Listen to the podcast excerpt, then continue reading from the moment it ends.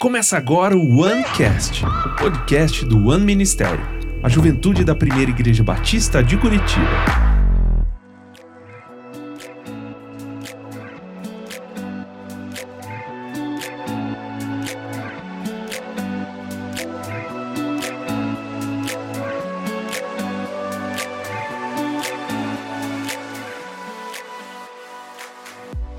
Sejam bem-vindos aqui a mais um programa nosso do OneCast, o podcast aqui do One Ministério. E hoje muito feliz que eu tô com dois amigos meus aqui para ter um papo muito legal e te abençoar também.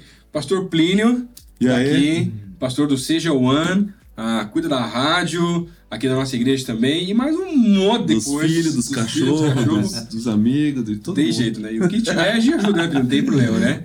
E também o pastor Pedro, Opa! ah, aqui da, da One também, que tá cuidando dessa parte de ensino da nossa juventude, e tá sendo uma bênção ter o Pedrinho mais perto também. aí. Dá um oi esses dois aí pra galera aí, A gente chama Pedrinho e Pastor Pedro, né? Daí, né, a gente- porque pra Dependendo, gente é, é- Pedrinho. Os mais mas também, íntimos né, aí. É, Pastor Pedro para vocês. E aqui o pastor Plinetes aí também. É, é, é, mas pastor é pros íntimos só. Não vem não, você que É. nunca viu, vem falar assim. isso aí. Tem que ter intimidade primeiro, tem que ter tempo de mesa, não é assim que funciona. Isso Né? aí. Mas a gente tá aqui no, no- nesse podcast, a gente tá mudando o formato faz um tempo já, né? E mais do que um projeto, mas se já falar de alguns dos projetos que Deus tem colocado no coração de vocês, a gente quer saber um pouquinho mais da história, na verdade, né? E num caso legal, até pra galera aqui da igreja, de fora, poder conhecer um pouco mais, como é que foi o processo de conversão de vocês aí? A família já era crente, não era crente? Conta um pouquinho aí. Vou começar com os anciãos aqui, Por né? favor, idade. Os anciãos, falar. Respeito, né? Muito bom. Ah, foi bem legal. A minha história é bacana, assim, nada super demais, né? Mas é legal porque, enfim, eu cresci numa uma família católica. A gente ia na missa, nananã, catequese, aquela coisa. E aí, meu pai começou a trabalhar, eu tinha 8 para 9 anos, meu pai começou a trabalhar numa emissora de rádio evangélica aqui da cidade de Curitiba. Mesmo sendo católico. Isso, mesmo sendo católico. Meu pai ia na missa, ajudava na tesouraria da paróquia. Meu pai é ativo, a gente fala, brinca com ele, né? Ativo do ministério desde a época do, ali da, da igreja católica. Quase diácono já. É, e aí ele. Enfim, ele começou a trabalhar nessa, igre... nessa rádio evangélica e começou a ter laços de amizade com os pastores que faziam um programa lá e tal, e com a família, né? A família Jensen aqui de Curitiba. E aí a gente começou a receber, enfim, a gente ia nos aniversários, família, aquela coisa. E os pastores é, ti- começaram a frequentar a nossa casa, orar pra, pela gente nos aniversários, é amizade. Então começou a ficar comum aquela presença e orar, e, e na cantata de Natal da Assembleia de Deus, a gente ia lá assistir. Então começou a ficar comum pra gente, assim, de vez em quando ter esse contato. Até que um dia um líder né, de jovens fazia programa lá, vocês conhecem, chamado Aldo Matar. Ah, Quando ele- quando ele era jovem. tio Aldo. Tio Aldo, né, eu era ali pré-adolescente, ele foi fazer um programa de, e falou pro meu pai, ó, você precisa levar os seus, os seus filhos ali num retiro de jovens tal, Uhum. tal. Eu nem tinha idade pra ir, mas meu irmão foi, daí no outro ano ele ficou, voltou falando, é demais, é muito bom. E eu não tinha idade, eu tinha, acho que de 14 pra 15, era a partir de 15. E eu insisti tanto pra ir, tanto, tanto pra ir, que me deixaram, ó, exceção, você vai à exceção. E eu fui num retiro pequeno que foi, que aconteceu ali no PV, aqui no Paraná. Uhum. Enfim, cheguei lá, era um retiro jovens e adolescentes juntos, ouvi um testemunho é, do Edson, né, do Edinho, que contou que ele tinha capotado, quase tinha morrido, né, né, e ele falava de um Jesus verdadeiro, real, Uhum. e eu ia na igreja católica, para mim ficava, um, né, mas o que que é isso? E naquele retiro eu entendi Jesus de uma maneira diferente, entreguei minha vida, então adolescente ali no, né, 14 Uhum. para 15 anos. E aí a gente começou a frequentar a igreja, e foi todo mundo ali um ano e meio depois, minha família inteira, né? Qual Isso, que era a igreja, Plínio? a, igreja, a gente se converteu na Donep, Ah, né? tá. Que tinha um trabalho bem no evangelístico. trabalho dos jantares. Isso, nos jantares, Aham. tinha, tinha retiro, né, para os Aham. jovens, tinha jantares. E aí a Donep, como ela não é uma igreja, né, ela é uma associação evangelística, Sim. aí a gente começou a, a frequentar a comunidade evangélica El Shaddai aqui em Curitiba, o pastor Ronaldo Tavares. E aí a gente foi para a igreja. ah, e, ah, e nesse ano da Donep, eu e meu irmão, a gente voltou para casa, assim, a gente Uhum. quer frequentar, a gente quer ir. E aí, uns, alguns meses depois, meus pais foram num jantar da Donep, aceitaram Jesus, entenderam ali Jesus e voltaram. E em família a gente falou: ó, eu acho que a gente, né, os, os filhos, a gente não frequenta mais aquela igreja, a gente vai começar a ir para uma igreja. Foi meio natural quando a gente viu, a gente tava indo do domingo, não mais na missa, e na, na, na igreja comunidade é, Nossa, da El Shaddai. E foi assim, aí vieram meus tios, vocês conhecem, Pigato, Uhum. aí. E a gente foi. E a família inteira foi junto. caminhando. E foi junto. Então, ali, um ano e meio depois, 15, 16 anos, batizei, junto com meu pai. Aí meus avós também se converteram um pouco antes do finalzinho da vida deles ali. E a gente se batizou todo mundo na, no- na mesma hora. Eu, meu irmão, meu pai, minha mãe, minha avó e meu avô. Mas foi na igreja, foi na piscina. É, na piscina, igreja É. pequena, não tinha, Tá, Uma não tinha né? batistério, é, tem piscina em casa. né? isso, isso. Daí a gente foi, foi, tem fotos do momento, foi emocionante, chorei demais, assim. Uhum. E por aí a gente Esse dia quantos anos? Aconteceu? foi pra 14 para 15 anos. Isso. Virando ali. Foi. Fiquei um tempo afastado, né? Época do. Entrei na faculdade, aí fiquei um tempo afastado da intimidade de Jesus. Eu gosto de contar bem que eu nunca pedi- perdi o temor a Deus, assim, de um certo nível. Sempre continuei frequentando, nunca neguei nada. Mas eu perdi a intimidade, o relacionamento, da comunhão. Sempre frequentei, continuei frequentando a igreja, mas quinta, sábado, saía nas baladas. no, no, no- durante a época de faculdade, quando entrei na faculdade, foi um momento também, nossa, transição de família, de transição de igreja, né? A Uhum. gente teve algum- alguns detalhes, saímos da igreja, então também senti um. é, foi, foi falta de um suporte, assim, também, né? Sim. A minha família sempre, né? Meus pais sempre seguraram ali as pontas, mas daí eu fiquei numa longe da intimidade de Jesus, assim, por pelo início da faculdade até alguns anos, até eu ir para Austrália. E aí, lá eu tive depois de lá, já veio pra Pipe, não? Não, daí em em 2003 eu vim pra PIB, é isso. Quando, quando deu uma. A gente mudou, teve algumas mudanças na igreja lá. Eu vim pra PIB porque eu conhecia algumas pessoas aqui. Uhum. Que eles iam tocar lá na El Shaddai, a gente fazia um festival de. Isso na época mais adolescente, a gente fazia um festival de música na cidade, que era legal. Uhum. E daí vinha uma banda aqui da PIB, meio funk soul, assim, que era Wagner, era Fábio, Aham. os, os Bayer tocando. Eles iam, eu conhecia o pessoal da PIB e tal. Quando eu decidi sair da igreja, eu falei, eu preciso mudar de igreja. Eu falei, eu conheço o pessoal da PIB. Eu comecei a vir pra cá. Então eu ia no meu, na minha adolescência, eu ia no meu culto sábado, jovens e adolescentes. Mas sexta-feira, os adolescentes, né, a nossa galerinha assim, era livre. Então a gente. O que a gente fazia? Aqui era a única igreja que a gente conhecia com reunião de adolescentes. Era a união de adolescentes. Olha, que legal. Então, 1996, 95, 96, 97, Pedrinho não é nem 98. nascido ainda. Não era né? nem nascido. 98, a gente via na união dos adolescentes aqui. Aí os adolescentes eram Wagner, Fábio, Do- Michel, eh, os, né, o Douglas, o Albert, eram esses adolescentes da PIB. A gente Que vinha legal, sesta aqui, conhecia a galera, e sábado era o nosso culto. E Na igreja continua. local. Enfim, é, o testemunho continua, Uhum. dá, vai. Uau. E você, legal. Pedro, como é que foi? Ah, cara, é muito, é muito gostoso lembrar a história assim, porque eu vejo também o cuidado que a minha família teve comigo, assim, né? É, e a importância que é aquilo que a palavra de Deus fala, né? Educa né, a, a criança no, no caminho jamais se desviará, né? É, no contexto da minha família, a parte da minha mãe foi uma família sempre muito ativa aqui na, na igreja, principalmente até na, na parte da, da construção. E na própria no PIB mesmo, né? Você já cresceu aqui mesmo, né? Cresci aqui, então o, o- os meus avós, a minha bisavó, na verdade, ela frequentava já a PIB quando era lá no, no Templo Antigo, né, no Visconde Uhum. Guarapuava. É, os meus avós também, minha mãe era daquela época, eles vieram, né?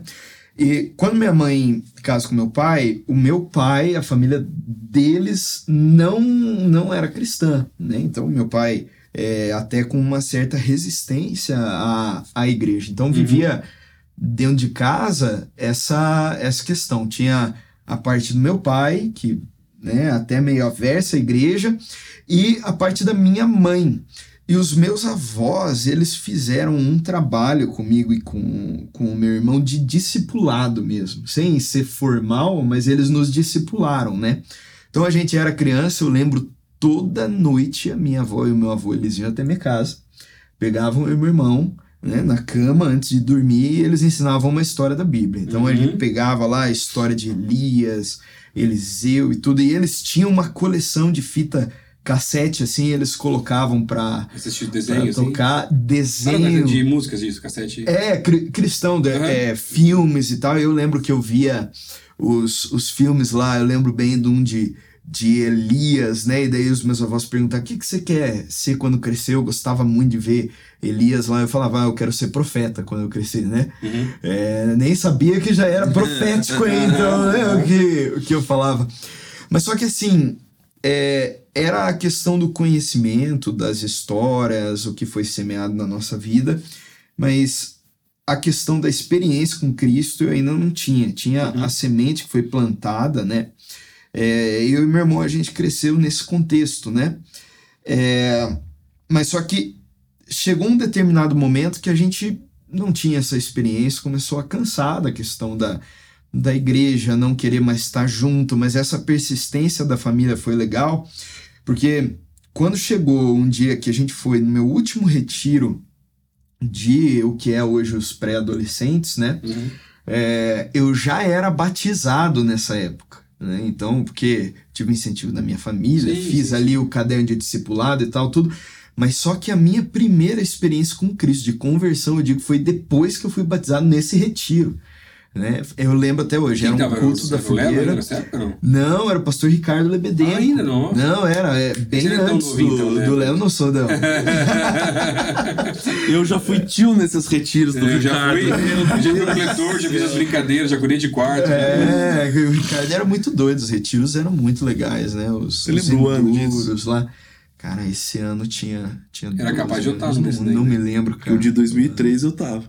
Como tio. Era capaz de ter sido num. Era num lugar. Não, era um pouco depois. era ali Depois era ainda. pra- Eu tava, eu tava antes como Castelinho eu fui uma vez. Ai, Era no Castelinho. É, você viu o que ele falou? Ele foi depois, eu, ou seja, eu fui tio antes. Né? Ele nem tinha chego ainda. É, Paternal, Plínio. Tá, olha. E, mas eu me lembro num culto da fogueira, assim. é, o louvor pegou diferente, cara. E. e, e O cu da eu- fogueira foi no estacionamento do Castelinho? Não, isso foi depois. Foi depois, tá Foi depois. Te- teve um outro, foi no Eu sou mais novo, é.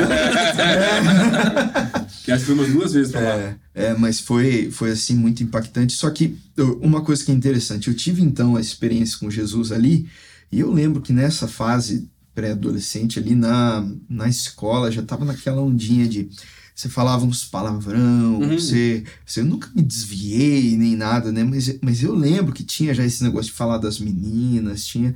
Mas só que depois que eu tive a experiência com Cristo, quando eu saí do culto, eu lembro que eu fui, tava com um amigo do colégio, tudo lá, fui falar qualquer uma besteira e não consegui sair do mesmo jeito da boca, senti um negócio estranho, Uhum. né?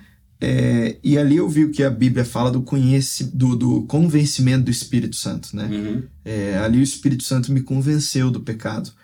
Só que a gente não tinha a instrução ainda, embora fosse, né, cresci sabendo as histórias e tal, do que que era você daí cultivar uma vida de relacionamento com Jesus, né? E isso se perdeu. Uhum. E passou o tempo, eu comecei a viver tempos muito difíceis na minha casa, então, questão dos divórcios do, do- do- dos meus pais, Uhum. é, uns momentos assim bem, bem turbulentos em casa e ali eu comecei a ter algumas questões emocionais é, precisei fazer duas cirurgias nos pés tinha sonhos né de jogar bola perdi a confiança é, foi um tempo muito escuro muito difícil e a minha mãe ela ainda tentava fazer com que a gente tivesse algum contato com a igreja e a gente tinha uma, uma célula de adolescentes que aconteciam lá em casa mas eu não queria mais saber da igreja, né? Não queria, mas a minha mãe continuava ali persistindo, né?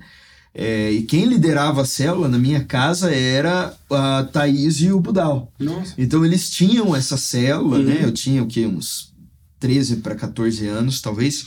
E um dia eu, eu acho que foi o Israel que foi liderar essa célula, mas eu não tenho a lembrança muito certa. Mas ele perguntou, o pastor que estava lá liderando, quem já tinha lido um livro inteiro da Bíblia. E eu fiquei com vergonha, porque eu nunca tinha lido um livro inteiro. livro eu eu conhecia um livro, né? um livro. Eu conhecia todas as histórias, conhecia versículo de Pedro, corte, nem Filemão? Pedro. Nem Filemão eu tinha. Então, mas foi, foi isso que eu fiquei. Eu falei, eu não acredito, né? E ali ele falou: Ó, quem não leu ainda, comece por Mateus. E, e ali eu, eu fui desafiado e tal, fiquei, né? Falei, quer saber? De noite eu peguei a Bíblia, eu fui lá e eu comecei a ler por Mateus. Ali eu não sei explicar o que aconteceu. Despertou uma fome Uhum. um negócio tão forte, tão forte, tão forte, que eu digo que a minha maior experiência com Jesus não foi algo apoteótico, assim, foi no meu quarto com a palavra. Uhum.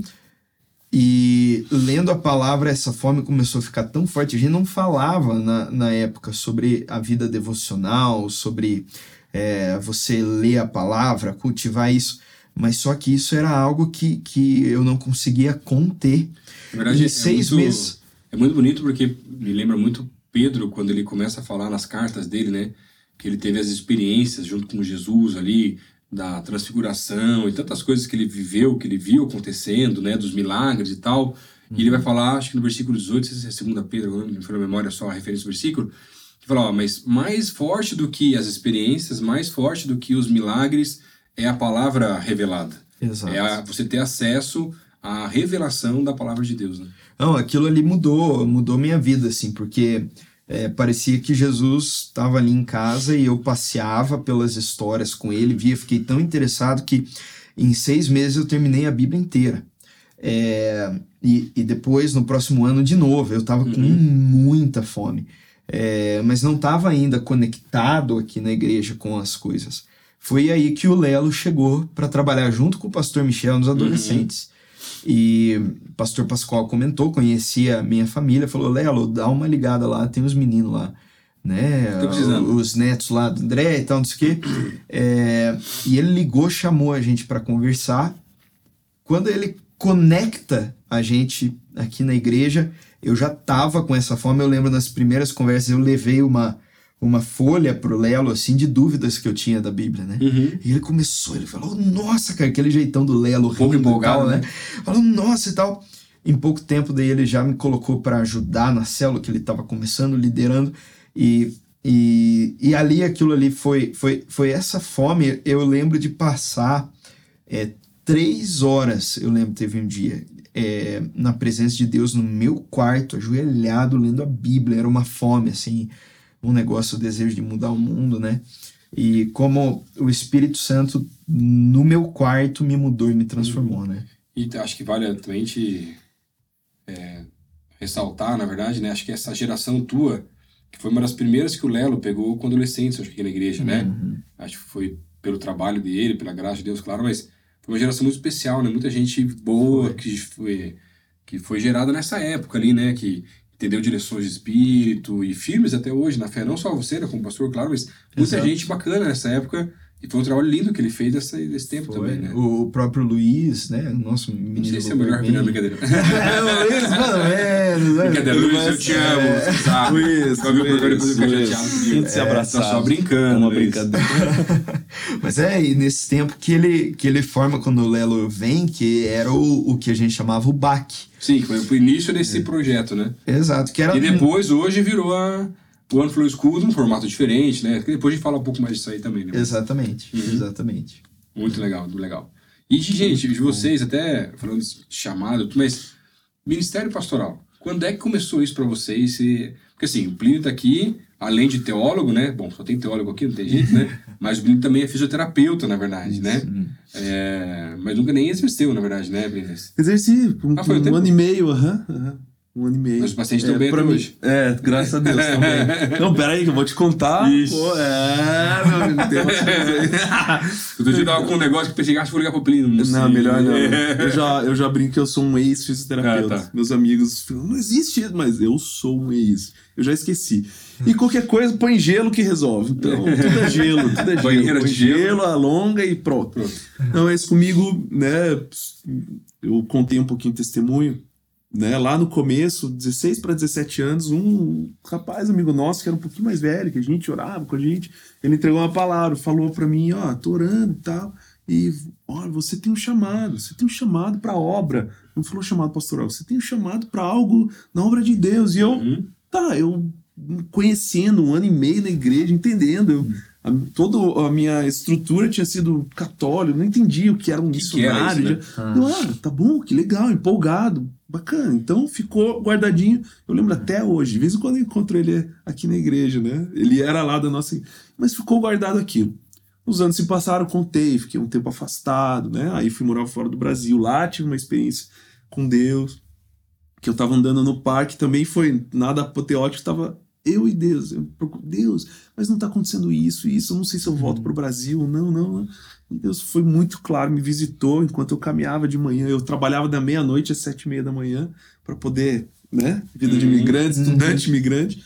E eu tava indo para minha escola, e porque durante o dia eu tinha aula de inglês, então eu dormia das 5 da tarde às 11 da noite para poder trabalhar e estudar Nossa. depois. Tá pegado, né? Nossa, pra conseguir. E eu, quando eu tava saindo do trabalho e tava indo pra aula de inglês, eu não podia chegar muito antes, senão eu abria a escola. Eu tinha que Uhum. esperar as pessoas abrirem. eu chegava muito cedo. E aí eu ia devagar, comprava um café e tal. E aquele dia, já na. O café é duplo, triplo que desce É, pra comprar aquele também. tamanho nossa. assim pra acordar um donuts aqui, Aham. tomando. E nessa minha caminhada, assim, já tinha passado um ano e pouco ali que eu tava fora do Brasil. E, e Deus falou muito claro, o Espírito Santo veio e falou assim: ó, você tá orando, tá me pedindo as coisas, mas eu já te dei, tem algo pra mim na minha obra. Hum. Também não falou nada pastoral, mas você tá deixando passar. Tudo que você tá vivendo aí, você não tá vivendo os valores, tá vivendo Uhum. isso, isso, isso. Tá passando. As bênçãos, já, algumas já passaram, não tem mais jeito. E algumas ainda vão passar na tua frente. Mas se você não me buscar, você não vai ouvir minha revelação, etc. Ali eu decidi voltar assim, relacionamento com Jesus. Eu decidi, eu lembro que eu morava com, com o pessoal junto, falei, ó, gente, parei de fazer isso, isso, isso, isso, agora minha vida. Eles, ah, eles não entendiam muito, até porque até ali eu tinha vivido como eles Sim. e tal, eles não entenderam, e eu decidi, quando der dois anos aqui, eu vou embora pro Brasil e tal. E foi isso, voltei, etc. E, enfim, a fisioterapia, depois de vir pra cá, Uhum. voltar pro Brasil, comecei a fazer um monte de entrevista de emprego, e nada, da, eu chegava até o formado? último, já era formado, de fisioterapia lá atrás, né? É. Eu fui formado, Tá. fui, fui- morei na Austrália. Mas fiquei- nem podia exercer lá, na verdade. né? Teria que fazer uma não, é, é, até fazer uma proposta que valia a pena, mas já, já tava formado. Ah, e aí eu, eu falei, poxa, fiz fisioterapia, mas não sei o que eu quero. Voltei ao Brasil meio na dúvida, eu tinha trabalhado também na área de comunicação antes de ir Uhum. pra lá. Daí eu chegava a começar a fazer dinâmica de, de trabalho, de, nas grande telecom aqui de, de, ah, do Brasil. E eu batia na porta e batia até o último e, e não entrava, não entrava. Deus, o que, que é? Na Eu falei, bom, quase entrava. quase entrava, quase entrava. Eu tinha um currículo assim considerável, já tinha trabalhado entre a fisioterapia e morar fora, eu tinha trabalhado em grandes empresas.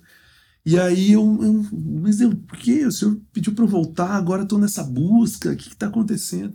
Falei, quer saber? Vou ficar trabalhando, né? Vou ficar de voluntário ajudando o Albert da Ministério de Comunicação. Falei, Albert, já era meu amigo, já tinha sido voluntário lá atrás com ele. Falei, ó, enquanto eu não tenho entrevista e dinâmica de emprego, eu vou ficar aqui em horário comercial para te ajudar. No que precisar. Não quero ficar em casa, né? Eu tava, eu sei que se ficar em casa, né, a cabeça e tal, então eu vou ficar aqui. Comecei a ajudar aqui, fazer isso, né, e começou a crescer algumas coisas. E um dia ele chegou, cara, eu tô precisando de um braço direito aqui, você não quer? Você tem a possibilidade de ajudar? Eu falei, ó, eu tenho algo que eu tenho vontade de Uhum, trabalhar aqui assim e tal. Ele, ó, mas eu só tenho uma ajuda de custo aqui. Uhum. Importante falar dos processos. É. Eu só tenho uma ajuda de Não custo. é um salário. aqui. É, e eu ganhava bem em dólar. Trabalhava muito, mas ganhava em dólar e tal. Nossa, aqui não é uma ajuda de custo, tá? Não sei se eu te alcanço o que você ganhava. Eu falei, ó, fui orar e Deus falou comigo, vai. Vai. É, é o início do que eu quero fazer. E eu aceitei na, na loucura. Já tinha formado, já tinha 25 para 26 anos. Uhum. Solteiro, queria namorar e casar. Falei, cara, mas quem vai querer casar ganhar menos do que comigo? ganhava antes. Ganhando, ganhava menos. né? Que, mas Deus me deu palavra e eu já tava nessa pegada com Jesus. Já tinha voltado assim firme. E ó, tem um chamado, tem uma, algo da obra. Falei, eu posso. E eu entendo que eu deveria me dedicar a minha vida trabalhando na obra de Deus. Se fosse uma agência missionária, se for algum projeto, ONG, cristã, talvez na igreja, eu não sabia. Então, até então, o pastoral não tinha vindo, assim. Aham. Então, me dediquei aqui, passou, passou uns dois, três meses, falou, ó, deu certo, deu oportunidade, a igreja entendeu, então você tá contratado. O que eu era voluntário, comecei a trabalhar na igreja. Uhum. Duas semanas depois, me liga uma empresa de uma de um, de um setor da área médica e falou: olha, a gente precisa de alguém com currículo de experiência comercial, que tenha inglês, que tenha morado fora, mas fisioterapeuta. Aqui, assim, a gente não tá achando ninguém, a gente só achou você. Tem um cadastro no Headhunter aqui e tal. Uhum. Então a gente quer te oferecer emprego, o salário é esse, você vai viajar, vai pro Canadá, vai fazer isso, tem todos os benefícios. É, e é a área que eu gosto, né? É pra você dar treinamento, não é pra ser vendedor, é pra Uhum. fazer isso. e tal. Daí eu falei, meu Deus, Era liguei- aquela. Você sempre quis, a vaga que é, sempre que eu quis. sempre quis. Falei, cara, na época assim, eu falei, meu Deus. E eu liguei para um amigo meu que trabalhava na área. Ele falou assim, essa empresa é a melhor da área, é a melhor do mundo. Nossa. E todo mundo da área sonha em trabalhar nessa empresa. E eles, cara, pelo amor de Deus, aceita, senão me indica. cara, eu Vai, eu se você não quiser, né? eu desliguei o telefone e tal, contei pros meus pais, né? Ainda não tava nem namorando. Contei pros meus pais, fui orar. E Deus falou: o desafio você aceitou agora. É esse, eu tenho coisas pra eternidade, que vão ficar na eternidade. Esse é os... E eu liguei pra empresa e falei: não, ela, não, você não tá entendendo quem tá te chamando, quem quer te contratar. A gente só vai fazer uma conversa, eles já analisaram o teu currículo. É você. Eu É falei, só vir "Nossa, ensinar. tem algo maior aqui Nossa, de propósito que você não vai entender. Ela não entendeu. Ela mandou um Tem, e-mail. eu tenho outra proposta aqui que vocês não vão descobrir nunca. é, por aí. Enfim, daí eu decidi ficar. E aí foi história, né? Deus foi trabalhando o meu chamado pastoral. Foi, foi natural, servindo na assim, igreja foi no mesmo, processo. Tem gente que fala, você veio um anjo falou, você vai ser pastor. Não, Abriu os céus cuidando, tal, aí eu abri a célula, jovens casais, ela multiplicou um monte. Foi, eu trabalhava no Ministério de Comunicação aqui, mas em paralelo já comecei a liderar os jovens casais, crescer, organizar retiro. E quando eu vi, eu tava, né, querendo ou não, fazendo uma função pastoral. E aí um dia a igreja falou, ó, a gente tá reconhecendo, entra no seminário, vamos ordenar. Então foi um processo mais... e e para mim foi importante, que talvez se eu tivesse, olha, um chamado pastoral, eu ia... Eu, né? Aham. Às vezes Claro, até hoje a gente fala, ah, Deus, é, aquelas crises, ah, eu Ah. mesmo. Naquela época eu não estava preparado, talvez, para ouvir. Hoje eu entendo, talvez para ouvir isso. Né? Mas no processo, né, eu tô agora, 1 de junho, é, em- que a gente tá gravando em 2023, tô fazendo 15 anos de trabalhando na igreja. Que legal. Então, os primeiros anos foi um processo para que Deus trabalhando no meu chamado pastoral Uhum, para estar onde eu tô como pastor da igreja. Nossa, muito legal. E é legal que o que. é, às vezes as pessoas pensam assim: ah, como que eu faço para ser pastor? O, que, que, o que, que é? Como que eu me formo Eu pastor? respondo, eu não sei, porque para mim foi assim. O que autoriza o, o pastor, na verdade, é o rebanho. Sim. É. Então, na verdade, títulos e tal é só um reconhecimento por parte da igreja daquilo Do que povo. já existe, né? Daquilo Uhum. que Deus já depositou sobre, sobre você, né? E escutando o Plínio falar, eu, eu lembrei muito do que o, eu, eu escutei, né? Um pouco tempo atrás, se eu não me engano foi Charles Spurgeon que falou, né? O, o chamado, ele não é a, a porta que sobrou que você entra, né? Ah, tinha tá, lá... Ah, deu tudo era a errado minha vida. tava. Aham. Mas é, na verdade, a única porta que você enxerga. Você fala, eu não consigo, pode estar todas abertas do lado, né? Mas, mas a única que tem que eu vou entrar é, é essa aqui, né? Eu, eu já ouvi um monte de história, o cara fala assim, ah, eu tentei medicina, eu tentei direito, eu tentei não sei quantos mil cursos, não passei nada. Ah, então Deus quer que eu faça seminário, teologia. Irmão, vai plantar batata, cara. Vai pensa essa aí, história, cara. para esse negócio aí. É. Você vai fazer porque Deus falou pra você fazer e você abandonou. Olha a proposta que o Plínio tinha aí pra... A proposta pessoal do sonho de trabalho, né? É diferente. Cara, que eu abri mão tanta coisa pra entender que era chamado e tudo Não, mais. é entender o muito diferente. processo, por exemplo, eu trabalhei como eu me formei durante a faculdade, os dois últimos anos é prática, né? Trabalhar Aham. mesmo, estágio supervisionado, mas é prática. E, e um ano e meio depois eu trabalhei como fisioterapeuta. E todo esse processo, fisioterapia, é totalmente reabilitação, né? São pessoas, é, Uhum. toque, é o alongamento. Então, fiz estágio no Atlético, fiquei um ano, no ano que o Atlético foi campeão brasileiro. Quando eu me olhava, eu falei, o que que eu tô fazendo aqui com... Eu tinha na época 18 para 19 anos. No meio Mas do como profissional- fisi- fisioterapeuta lá trabalhando. como estágio supervisionado no último sim. ano, no terceiro ano. Mas com então, possibilidade eu tinha de- 18 anos, 18 para 19. É com possibilidade de. Sim, sim. Era da faculdade, né? Aham. de crescimento. Mas daí as oportunidades fizeram que eu caísse no time profissional, junto com o fisioterapeuta, no ano que o Atlético foi campeão brasileiro, 2001. Dá mais evidência. né? É, então assim, Claro, claro, to- eu tive contato aquilo, então as pessoas, eu, eu fiz um pouco parte do backstage ali daquele time, as crises, os jogadores, tal, e eram meninos, moleques da minha idade às vezes, Sim. dois anos mais velhos, alguns mais novos. O que eu quero dizer, eu tive contato com gente no hospital, nascendo, morrendo, gente que teve uma parada cardíaca do meu lado, faleceu do meu lado. Eu vi criança recém-nascendo e não aguentando de vida. Eu fiz plantão final de semana. Então, o que eu vi, percebi depois, porque muitas vezes eu terminei a faculdade e falei, joguei fora. Uhum. Dinheiro, Não, tempo, tá, sabe? Mas hoje em dia, no trabalho pastoral, eu, eu entendi que aquilo não tinha sido jogado fora. Era Deus tratando É. para eu entender as pessoas. E quando eu tava andando no parque, o detalhe que eu não escutei, né? Quando eu voltei para Jesus, Deus falou assim para mim: Você já aprendeu a reabilitar pessoas no físico. Agora eu vou te agora no ensinar, vou te usar para ser no Que espiritual. legal. Amém. E, ou seja, a tua profissão, o que você passou não foi jogado fora. O- Não é por acaso. É, não é Deus por acaso, trabalhando no processo exatamente. da vida da gente. É. Pra gente não desperdiçar Muito quem tá bonito, né? ouvindo. Ah, mas eu sou isso, sou aquilo, tô, né? Não, Uhum. Deus faz o nosso caminho ali para que que, a ó, gente Quando possa eu, construir. quando eu vim pra igreja aqui trabalhar, né? Foi 2010, cheguei aqui. Tava terminando o seminário, não tinha terminado ainda, mas eu trabalhava com marketing na parte de eventos, né? Quando eu vim pra igreja, eu assim, cara, eu não quero ser conhecido como um cara de eventos. Deus chegou aqui pra ser pastor. Uhum. Eu lembro que no começo, por mais que pastor, você vai pastorear, mas você faz eventos, você faz um monte de coisa, né? O cara, acho que o seminário tem que ter mais matérias, porque o que o pastor tem que fazer numa igreja local é, é série de muitas outras coisas, coisa. mais do que pastorear um rebanho, né? Aham. É, e aí eu, eu ficava com esse sentimento, cara, eu sei fazer. Mas essa era a minha vida antes de vir pro ministério. E eu não quero ter que fazer essas coisas né, aqui ou não ser visto como o cara que só faz evento. Sim.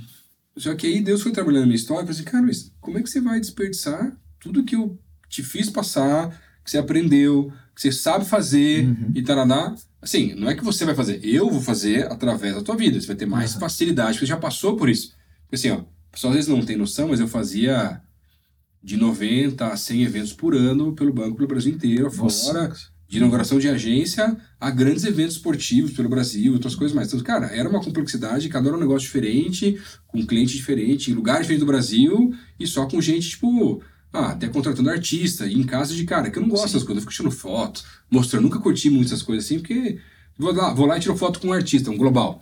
Tá, posto, na época nem tinha Instagram, né, mano? No Facebook, Aham, foi no, lá no, no Orkut, né? né?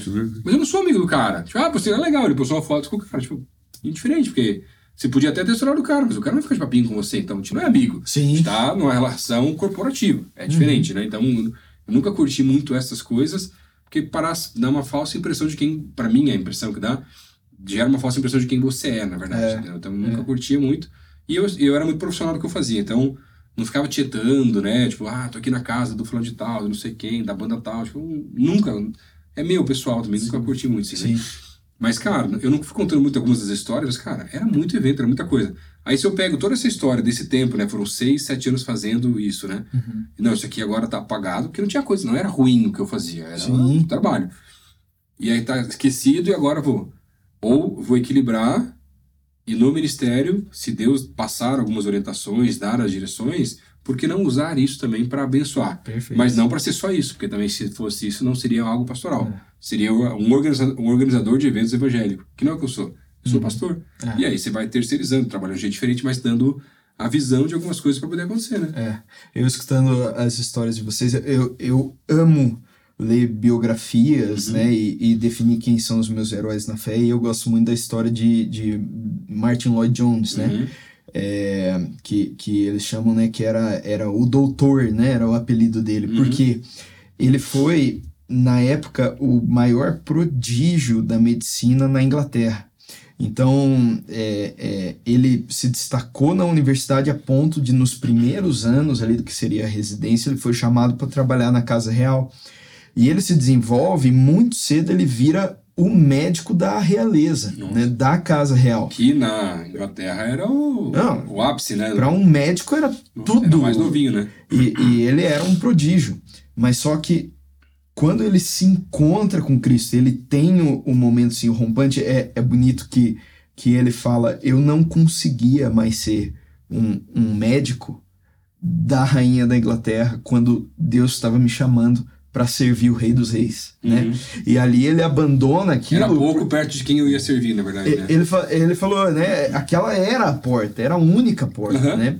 E, e na minha vida, essa, essa questão do, do chamado é muito linda também, voltando para a questão de como Deus vai trabalhando. É, eu, eu acho que ele trabalha de algumas maneiras, né? No chamado. Ele vai dando sinalizações, Uhum. É, existe o reconhecimento de pessoas, Uhum. existe o falar no teu secreto, né? E existe um desejo que Deus põe por aquilo, assim, que é que é diferente, né? E na minha vida, é, anos depois eu já era pastora, minha avó veio me contar, né? Que a minha bisa chegou para ela quando eu nasci, falou para minha avó e, e disse assim: não impeça o Pedro de estudar para ser pastor. Né? Ah, Olha Anos. Cara, olha que coisa linda, né? Se o Pedro quisesse ser pastor, não impeça ele, Nossa. né? E, e eu só fiquei sabendo disso há pouco tempo atrás, né? E é Uhum. muito bonito. E eu, Quem eu tem então, algo parecido é o. Não sei se você viu já na história do arrepiado. Do Hernandes Dias Lopes, o pastor sim, Lopes, né? é linda ele- a história. Quase morreu, né? Quando foi nascer, na verdade, teve uma complicação no parto. E a mãe dele orou e falou: Ó, se esse menino nascer e nascer bem, eu vou dedicar ele pro Senhor. Olha Mas ela nunca falou pra ele. E deixou ele tocando a vida dele e tal. E ela orava por isso. Até que lá na frente ele entendeu as direções mesmo com relação ao ministério. Quando ele voltou a contar pra ela foi quando ela contou disso, mas ela não queria contar pra não influenciá-lo, na verdade, Olha e só. porque ela acreditava que Deus ia chamar e falar com ele também. É, e, e foi, foi, foi muito legal assim, o processo do chamado, porque, né, voltando para a história que contei no começo, eu estava nessa fome, nesse desejo, e de repente as células que, que eu assumi, assim, as coisas começaram a, a multiplicar e dar certo. E eu sempre fui muito tímido. Hum? É um menino muito tímido. Então, e inclusive depois desses momentos mais turbulentos na família, O Plínio também. eu, eu, eu É comecei a. Eu, era. Eu realmente sempre fui mais introspectivo, né? é, Fui aprendendo a ser mais extrovertido, mas o Plínio já é natural, extrovertido. Não, pra, pra mim, assim, essa questão da timidez era muito forte. É, tanto que eu, eu no, no começo do ensino médio, eu tinha muito problema para apresentar trabalho na sala de aula. Uhum. E muitas vezes eu fugia, não ia, comecei a perder nota, quase reprovei por conta disso, da timidez, né? Uhum. Mas só que quando eu tava aqui liderando as células e, e, e tal, E à frente, né? à frente, o, quando eu dava a palavra, tinha um negócio no meu coração que, que parecia que mexia, assim, aquilo Uhum. queimava, e, e, e, e eu comecei a ter desejo. E eu me lembro um dia que eu estava num, num culto e, e assistindo, eu vendo o pastor Michel pregando, e me veio um pensamento que eu acho que foi santo, assim, falou, será que um dia eu vou pregar? E aquilo me, me bateu como um pensamento e como um desejo. Uhum. Eu falei, cara, será que, que legal que deve ser aquilo? Mas só que passou. E a, a minha família era uma família que tinha muitos recursos, eu sempre tive bem de vida, então uma perspectiva de futuro de poder escolher a faculdade que eu ia querer fazer, um investimento grande, mas eu tinha muita crise com o que, que eu ia ser, né? É, eu não estava conseguindo me encontrar quando estava chegando perto do terceirão, mas só que é aí que começa aquela ressonância espiritual que existe dentro da igreja. Pessoas aleatórias começaram a vir me, me perguntar: você não sente sobre a tua vida um chamado? Eu me lembro um dia que eu estava num, num culto e, e a tia Érica, aleatoriamente, era dia do pastor. E ela chegou para mim, pegou, tava com a minha mãe, ela falou: é, Eu sinto que vai chegar um dia que você vai estar comemorando esse dia. Ela falou, e eu, eu, cara, aquilo foi pegando. Então eu fui guardando como se fosse Maria, né? E- Uhum. E, ia guardando essas coisas no coração. Um dia o Michel, também minha mãe marcou um horário para eu ir conversar com ele, ele falando. E ali eu tava contando minha história, tudo, e ele me olhou assim e falou: Ó, você eu não sei não, o que, que não vai acabar, né? Sendo e tal. O Lelo, tudo isso foi sendo depositado, mas eu tinha um medo. né? Deus começou a ir falando comigo na palavra, eu tinha esse desejo queimando, as pessoas falando. Só que, pela minha história, eu tinha um medo, por exemplo, de como que eu ia poder me manter, como que ia ser minha perspectiva de futuro. Sim.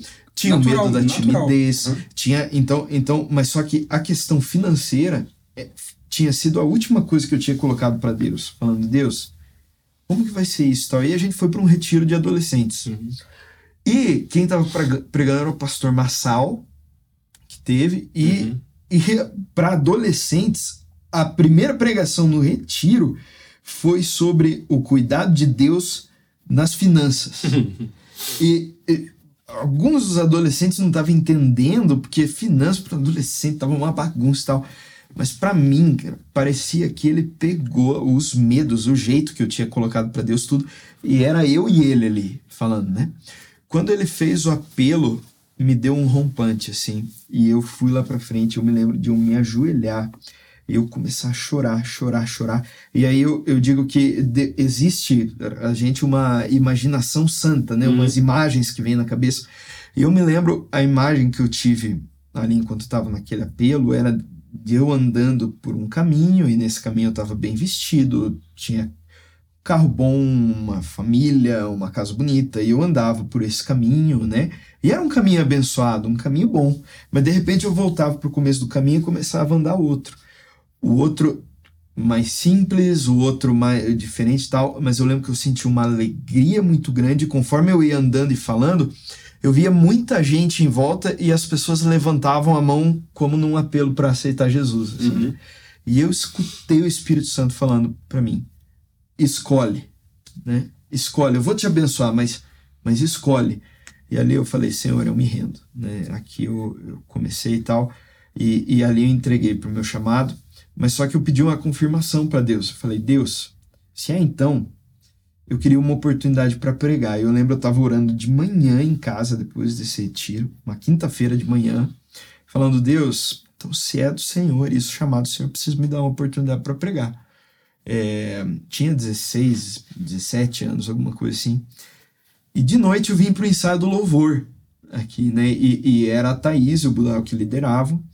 É, e a Thaís me chamou num canto, ia ter uma viagem missionária dos adolescentes. Ela perguntou: Pedro, você vai nessa viagem dos adolescentes? Eu falei: tá, eu não sei, eu não estou inscrito, eu não Uhum. vou. E, e aí ela falou: nossa, mas queria muito que você fosse, porque a gente queria que você pregasse na igreja, na, na viagem Na viagem. missionária. Aí eu falei: meu Ah. Deus do céu, né? Agora tem que ir, né? E aí foi, né? E Deus, desde lá, eu tenho visto a fidelidade de Deus nos momentos, né? Trabalhei um ano de graça no começo do, do seminário aqui, falando, Deus, pela fé eu tô trabalhando aqui e pedindo a Deus oportunidade. E aí veio, né? Eu começar com uma bolsa do seminário um ano depois. Uhum. E eu fui vendo o cuidado de Deus nessas áreas que eu tinha medo. Cara, quando a gente se dispõe a seguir, é maravilhoso. É, E às vezes tem uma galera que fica na crise, né? Tipo, tá, mas como é que vai ser? Não vai sobrar? Gente, se não sobrar, não vai faltar também. É. Porque é bíblico, gente, não adianta, né? Não vai mendigar o pão. Deus vai Uhum. tratar, vai cuidar. Só que é interessante porque às vezes na caminhada ministerial, nesse processo, a gente passa por umas fases assim, tipo, ah, não tá sobrando muito, às vezes parece que vai faltar. E não sei vocês, mas comigo acontece muito é Deus se revelar nos acréscimos do segundo tempo, né? Porque daí Muito. é. Fala que é a coisa para tem que ter tá coração bom, porque não é fácil. Mas é para mim é muito para gerar essa dependência também da gente poder caminhar e dependendo mais do Senhor também no ministério pastoral, né, meio às lutas, né, as batalhas, as necessidades e até os sonhos que a gente vai tendo muitas vezes para a gente poder entregar e depender dele, nele, em tudo aquilo que a gente faz também, na verdade, né? Porque senão também É, Verdade. não adianta, né? exato. Tá, mas gente, ministério, chamado, agora, e o que que vocês têm de sonho em Deus que vocês acreditam talvez pra frente, que Deus tem mostrado, que pode falar? Tem coisas que Deus revela que não é pra agora, então tem que segurar bem o problema. Não vou, né, forçar nada aqui, né? Tem quase ninguém ouvindo, mas tudo bem. Mas só pra. Querem compartilhar alguma coisa aí pra inspirar a gente também? A galera que tá escutando a gente? Vai lá, Pedro. Ah, eu, eu, eu acho que o, o sonho que Deus tem colocado no meu coração é criar realmente um, um movimento em que as pessoas é, sejam ensinadas, abençoadas e enviadas para o seu dia a dia. Eu acho que esse é o sonho que Deus tem colocado no meu coração, né? E eu acho que até a criação do college, a vinda para para a school é, é a ideia de formar um colegiado de testemunhas de Jesus. Eu acho que esse tem sido o sonho da minha vida, né? É, inspirar as pessoas para a missão. É muito legal a gente estar falando sobre chamado. Uhum. É, nem todo mundo vai ser chamado para ser pastor, para ser um missionário, Uhum. mas só que todos nós precisamos nos preparar e sair comissionados para fazer a diferença aonde a gente foi posicionado. E eu, e eu tenho entendido o sonho da minha vida é, é despertar essa geração, essas pessoas é, para viverem a missão e o poder de Deus aonde elas estão, Uhum. né? Eu até prefiro falar, Pedro, na verdade, que todos nós, todo crente em Jesus, ele é um missionário. Exato. Alguns são para nações, outros são para os vizinhos, para as famílias, para o bairro, para a cidade, né, para o trabalho. Porque senão, eh, acho que tanta gente de igreja que tem essa impressão de que, ah, não, eu estou mantendo o missionário. Quando o missionário vem num congresso missionário aqui, ajuda, dou dinheiro, aquela coisa. Gente, isso aí é, é lindo, tem que eu já tenho que fazer. Mas isso não anula a minha missão, É. que o ID é para todos, não só para aqueles que são chamados para as nações ou para o ministério pastoral também, né? Exato. Senão parece dar a impressão que o cara, tipo, ah, não, então eu não sou, então É. eu posso estar mais de boa, né, e tal, não sei o quê. Então, Não é verdade. Exatamente. É. E para mim eu sempre eu sempre gostei da área do serviço, né, das pessoas entenderem o que é que o voluntariado é ser mais do que voluntário, é servir a Jesus mesmo, né? Porque o voluntariado você tem em qualquer âmbito do terceiro setor, mas as pessoas entenderem mais o serviço, então continuar cada dia mais inspirando as pessoas que o servir é privilégio, não é um trabalho, não é uma coisa pesada. Tem dias que vão ser pesados, mas aquilo é um privilégio que a gente vai estar mexendo né, na eternidade, no resultado do reino. E continuar inspirando. E tem alguns sonhos, né? Como que vai fazer isso? Enfim, grandes treinamentos, um terço da igreja servindo, tem alguns sonhos assim. Mas também tem uma coisa que, a- através do serviço também, né? É, o que Deus coloca muito no meu coração é, é que eu nunca. Talvez eu nunca seja um grande. Um, um grande pastor pregador ou que vai estar liderando uma igreja, um pastor titular, mas Deus sempre me chamou para servir os, os, os, os líderes de, né, de movimentos, igreja. Então, isso para mim assim não é, ai, tá bom, Deus me chamou para isso, vamos lá, né, com o olho meio. Para mim é uma alegria poder sustentar o braço daqueles que Deus chamou para ser de repente a pessoa de referência. Assim, essa conexão, eu gosto muito de fazer pontes e conexões. Uhum. É uma das coisas que eu mais amo no reino, é, você conhece aquele cara, você faz isso, ó, vocês precisam conhecer, pronto, voem, tu, vou pro outro. Eu gosto Você já me abençoou muitas vezes Uhum. eu gosto Eu de também. conectar as pessoas, cara. Isso é incrível. E isso também faz parte em, em dar suporte para os grandes líderes, né? Falou, você tá indo para tal lugar? Lá é bom, vá, vai. Vamos pro Egito, Pedrinho.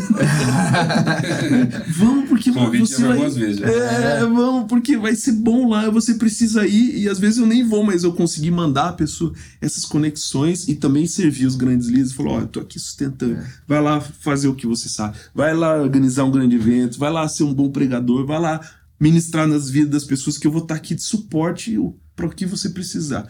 Então, assim, esses grandes sonhos de participar, a gente tem como pastores, né? A gente quer participar dos grandes movimentos de Deus, tá? mas também Amém. quero participar disso através de servindo os, os pastores e líderes, que são colegas pa- do ministério pastoral, mas cada um com o seu dom, né? o seu jeito de servir. E isso inspira as pessoas a servir mais. Isso, isso que você falou, Plínio, eu acho muito legal. Que, que também falar para o pessoal. É, no chamado, a gente também precisa ir entendendo a identidade que Deus nos deu. Uhum. né? É, eu, eu demorei para captar. E eu acho que todos nós vamos, vamos ainda ir descobrindo mais sobre o Tem que coisas Deus que vão mudar pra colocando. frente também, com certeza. Vão, e, e- mas, mas Deus ele vai depositando, vai dando oportunidades para a gente, vai colocando a gente.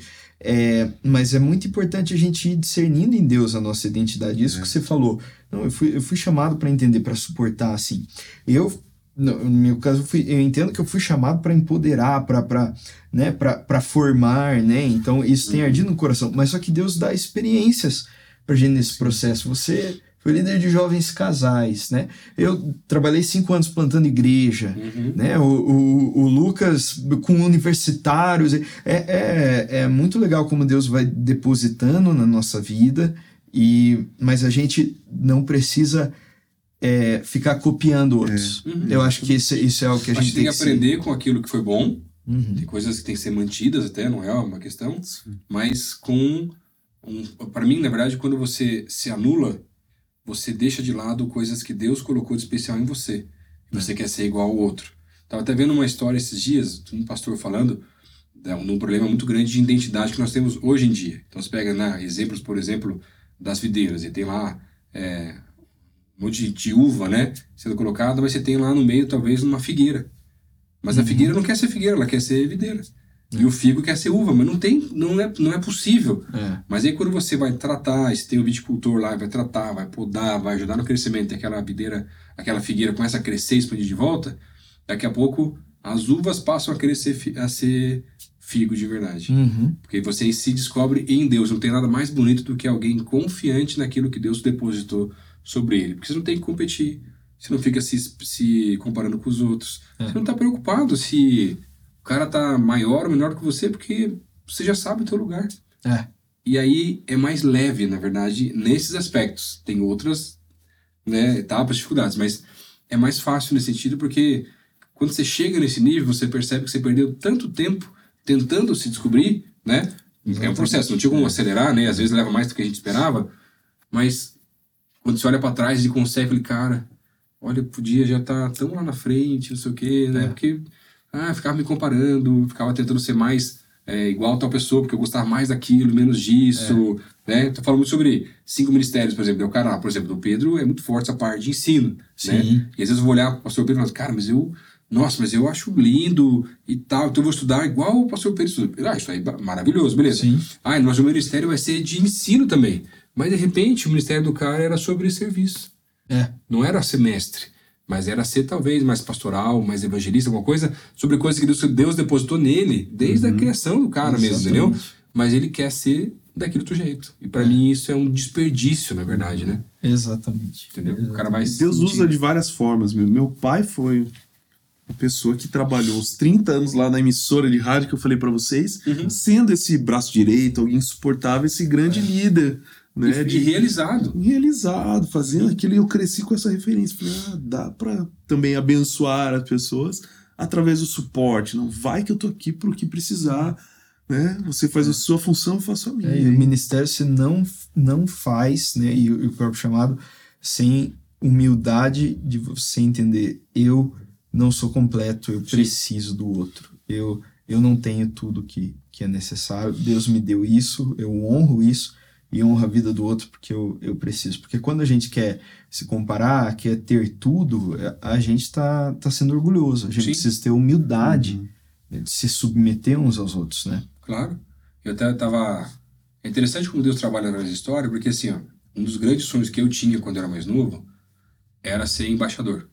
Hum. Então eu estudei, fui atrás e tal, e depois entendi as direções que não era que Deus tinha para mim naquela época.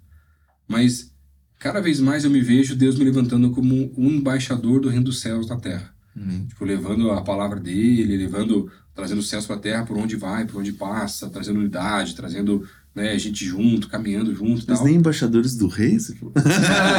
Esse eu fui, esse me formei. Olha aí, ó, né? viu? Tá realizado. Louvor ainda por cima. Tá realizado. Não sei se pela decoração de versículo ou pelo futebol da época, que era bem melhor que hoje em dia, tá capitão. Mas o. E foi interessante que eu tava no Rio de Janeiro pregando agora, algumas semanas atrás, e aí o Adiel tava lá, foi me chamar para pregar, foi apresentar, foi orar comigo. Ah, aqui o Lucas, pastores jovens lá na PIB, Curitiba, tal, tal, tal, tal. E da SDA, a gente nunca fala de líder, né? Porque é um projeto mais plural com relação à liderança. Então, por muito tempo, a gente teve o pastor Michel mais à frente, né? Sim. Tem uma base de lideranças, quatro, cinco pastores aqui de Curitiba e um líder em cada cidade. E nunca, a gente nunca ficou preocupado com cargo, isso, aquilo, presidente, não presidente, tá, mas o Michel sempre nos liderou nesse processo. E aí eu não falei nada. E o cara foi lá e me apresentou, tá aqui o embaixador da SDA. E aí você vai vendo como Deus vai trabalhando. Cara, Olha só. para mim faz mais sentido porque eu não quero ser presidente, eu não quero ser o líder, não quero ser o chefe de umas coisas. Deus chamou para servir. Às vezes eu vou servir limpando o chão, às vezes eu vou servir representando uma nação, o reino dos céus, às vezes eu vou servir pregando, e tá tudo certo. Liderando gente, liderando pastores, que é o caso hoje em dia aqui já também, sabe? Mas são chamados que vão se complementando entre as pessoas e é Exatamente. diferente o processo. Exatamente. Amém, gente? Amém. Amém. Foi conversa, né? Ó, Amém, muito bom. Leve, bom Se pra deixar, caramba. a gente E a continua. gente ia longe, né, também, né? Tem jeito. Tá? Gente, uma última frase, uma palavra pra galera que tá ouvindo aí. Querem deixar algum recado aí legal? Pra inspirar a galera que tá da juventude que tá ouvindo a gente aí? Amar e servir as pessoas. Ah, Aleluia. Aí, Top. muito bom. É, eu, eu acho que é valorizar o chamado que Deus depositou sobre a tua vida. E andar baseado nessa palavra. A gente falou muito sobre chamado, né? Uhum. Eu acho que é isso, valorizar E isso. não desperdiçar o processo, né? Não Sim. desprezar o começo. Pequenos começos. E não desperdiçar e não desprezar o processo. Né? Faz parte. Amém. Isso aí, gente. Obrigado, obrigado pelo tempo de vocês aí também. Obrigado. Obrigado, galera que tá nos escutando aí ou assistindo. A gente se vê no nosso próximo programa.